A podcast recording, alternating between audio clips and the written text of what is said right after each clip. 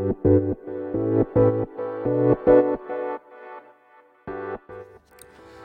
科医の10分間始まります。このチャンネルでは日本最大級のブラジリアン柔術ネットワークカルペディエム代表の石川由紀が日々考えていることをお話します。はい皆さんこんにちは。いかがお過ごしでしょうか？本日は何日だろう？7月の、えー、8あたりですかね。えー、本日は火曜日ですね。で僕は今オフィスで仕事をしています。えー、っとですね今日はまた朝に、えー、腰の治療針に行ってきました。今日で3回目ですね。で通常30分のところを僕は2枠予約して1時間もうきっちりあの打ってもらってますね。で今日3回目で12回目まあ良かったり悪かったりなんですけど最近あんまり良くなくなってきてでそれを先生にお伝えしたら少し打つ場所を変えましょうということで今日もねなかなかしんどかったですね。なかなかしんどかったです。うーんお尻とかまあ何ですかねあの太ももの奥の方ですよね。にもうガツガツ打たれてあの先生が「ここ悪いですね」っておっしゃったとこはあの打たれててね分かりましたね。全然違うんですよね。針がスッて入んなくてグググググっていうね感じで入っていくんですね。痛かったです。まあ、でも、ね、あのすごく効いたんじゃないかなと思います。でそう今日はあの治療してたらその先生が僕の YouTube チャンネルを見たっていうふうにあのおっしゃっててちょっとびっくりしましたね。いや見ないでくださいって言ったらその患者さんの生活習慣を見るためにリサーチしてますっていうふうに言われて。まあそうかなるほど。確かにそうだなと思いましたね。でだからこのラジオももしかしたら聞いておられるのかもしれません。まあ仕方ないですそしたら。はいもう非常に今日も痛かったです先生。でも何かあのすごく効きそうな感じがしました今日は。今日はやばかったですね。もうほんと1時間冷や汗かぎっぱなしで終わった後もまともに歩けなかったですね。でもあのねちょっとね通って腰を直していこうと思います。で、えー、柔術の話題は昨日は IB、えー、っと JBJJF の全日本キッズでしたね。はい。でカルビディウムの子供たちたくさん出てみんなすごく勝ってましたね。でまあ青山道場の子供しか僕は知らないんですけどインスタとか見てておって思いましたね。今まですごく頑張っても勝てなかった子が1人2人優勝してましたね。これはあのすごく嬉しいですよくね諦めずに頑張ったなと思いますねあまり身体能力が高くない子が、あの勝ってるのが嬉しかったですね。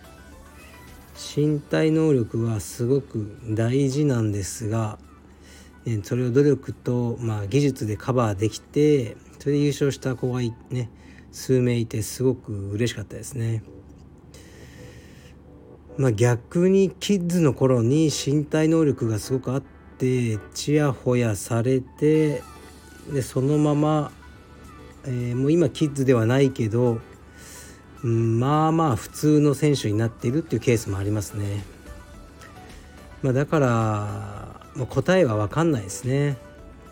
どういうふうにして、ね、いい充実家になっていくくのかっていうのはいろんな方法があると思うんですけどとりあえずはねあのやめずに練習ですね。でキッズの頃はもうねあの保護者のケアとというか保護者の本気度が大事っていうのがありますよね。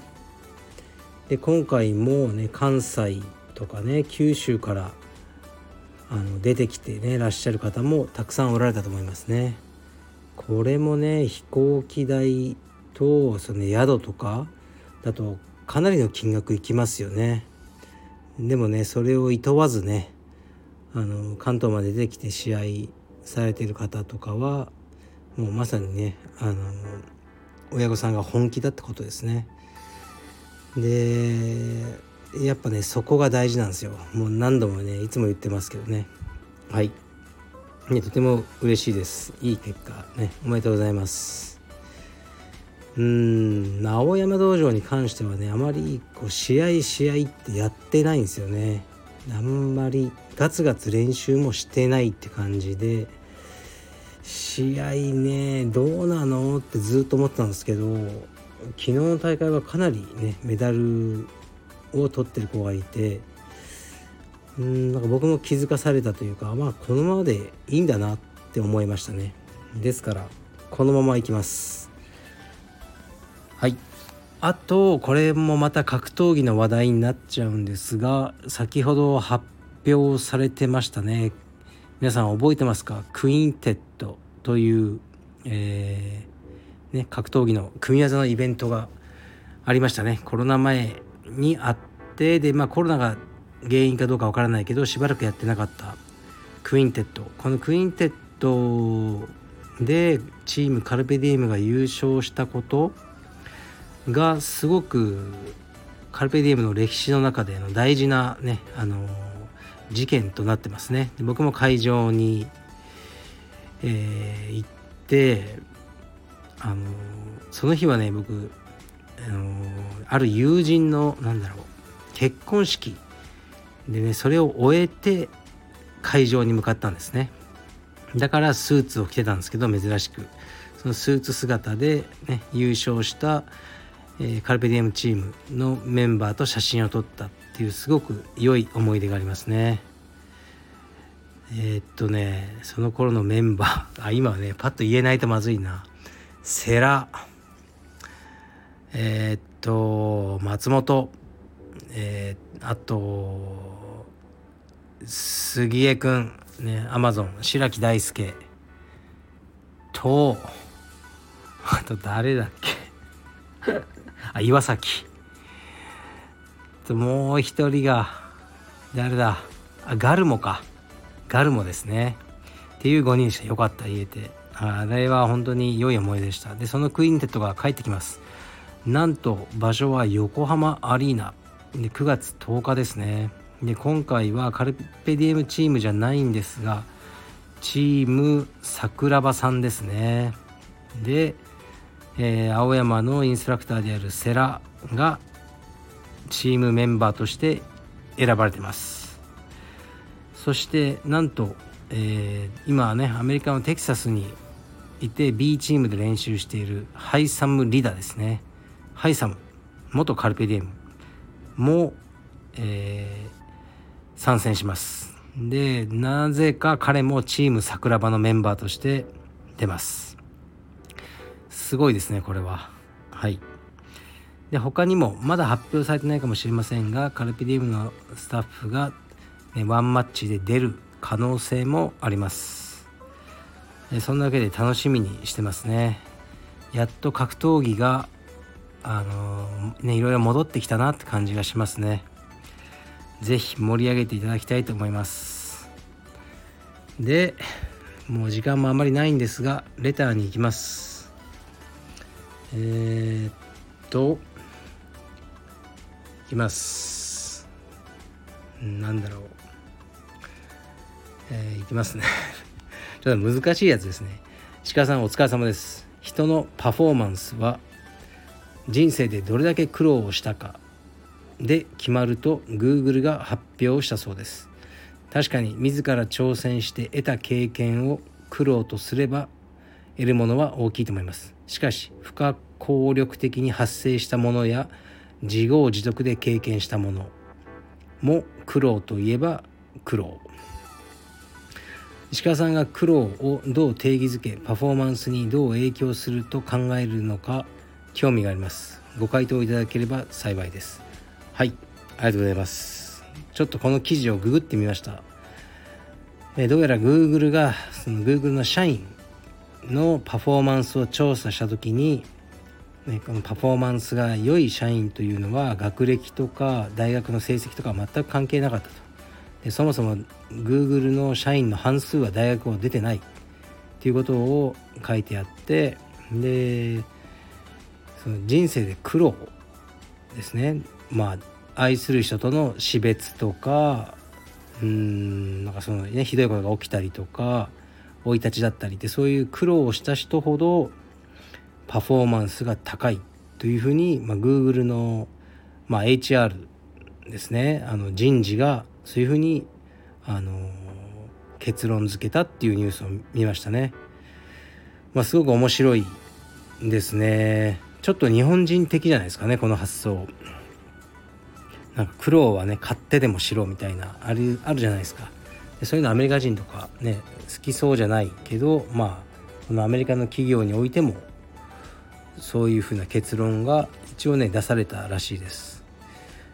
まあ苦労がどういうねあのその仕事のパフォーマンスにつながるのかは全く分かんないですけどうん他人に共感できるあの心は養われますよね、まあ、すごく貧しい思いをしたらうーんやっぱりね他人が貧しかったりしたら助けてあげようとか思いますよね。で自分が病気で辛い思いをしたら、ね、病気の人にこう思いをうんうんまあ心をねあのなんていうかな分かってあげることはできますよねだからいろいろそういう意味で苦労してる人っていうのは、まあ、他人に共感することができて他人に共感ができる人ってやっぱ素敵ですよね。それで仲間とかたくさんできてパフォーマンスが上がるっていうことだったらいいなと思いますね。僕はそれぐらいしかわからないですね。共感力はねあのすごく経験しないと分かんないですよね。でうんなんかちょっと思い出したのがその僕はその仕事をねあの充実やりながらできる仕事がないかと思って給食活動をしてたって前も話したんですけど履歴書を送ってで結果が返ってきてね郵便受け見たらああ不採用だったとかあれまだ届いてないなおかしいなってもう1週間ぐらいね前に送ったのにこの会社に電話してみようかなとかでも電話してなんかうざいやつと思われたらここでダメになっちゃうかなってじゃあ電話はやめとこう、ね、でまた郵便受け、ねまあ、僕の時代はね郵便だったんで。郵便受けを見てああ来てないなっていう思いをねこうしばらくしてたんですよね。12ヶ月か。もうちょっと長いかな。34ヶ月ぐらいそういうことをしててあもしかしたらもっと長いかも。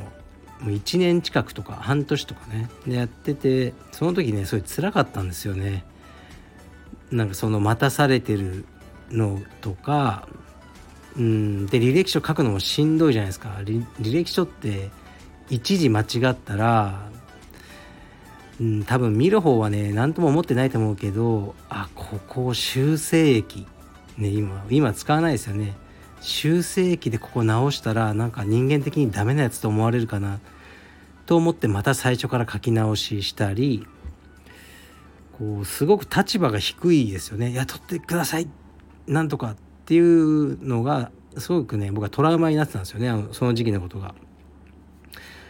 それでえー、っとまあ時は過ぎ僕は就職してる状態でえー、僕の知り合いが僕が当時勤めてたところに、まあ、バイトですけどねそこでバイトをしたいっていう話になったんですよね。だ僕は紹介して上司に「何々さんすごくいい人なんで雇ってあげてください」みたいな。その上司もまあ適当な人で「ああいいよいいよ OKOK ちょっと履歴書じゃ送ってもらって」って言われたのでで僕はその友人友人っていうかまあ先輩ですよね実は。でちょっと先輩申し訳ないですけどあの履歴書を書いてくださいって言ったら「分かった」ってすぐ書いてきてくれてでそれをあのねその上司に届けておいたんですよねで先輩は気になるからあれどうどうだったかな僕の採用ってなってて。でまあちょっと待ってくださいね。で上司に「ああれ履歴書を見てもらいました」って言っても机の上にこう載ってるんですよね。こう開封されてない封筒が。で「ああ分かった分かった。見とく見とく」っていうのが3回ぐらいあって。で4回目ぐらいに「ああの履歴書あの先輩に一応見てもらいました」って時に「いやあの見とく見とく」って言われた時にもう突然その僕がもうブチ切れたんですね。もういきなり0から100にブチ切れて「おいこら!」っつってこう始まっちゃったんですよね。お前待たされてる方の気持ち分かってんのかこの野郎。ってこの上司をねうんめちゃくちゃ追い込むっていうことをしてしまいましたね。でもなんでそうなったかというとあの、うん、履歴書を出して待ってくる待っててる間のあの気持ちがもうなんか自分がすごい嫌だったからですよね。まそれでちょっと先輩に共感して切れたってありますね。うんまあ切れておいてね何も会社でいいことはなかったんですがまあ別にクビにはならなかったですね。でそのあ先輩も採用されましたねそれで。うん。僕が切れたあのせいかどうか分かんないですけど。そういうのを思い出しました。まあ、だからいろいろね苦労とか嫌な思いをしてでもそれを忘れずにうん。あのね他人に共感するのはね、まあ、割といいことなんじゃないかなと思いますね。はい。じゃあ今日はこの辺で失礼します。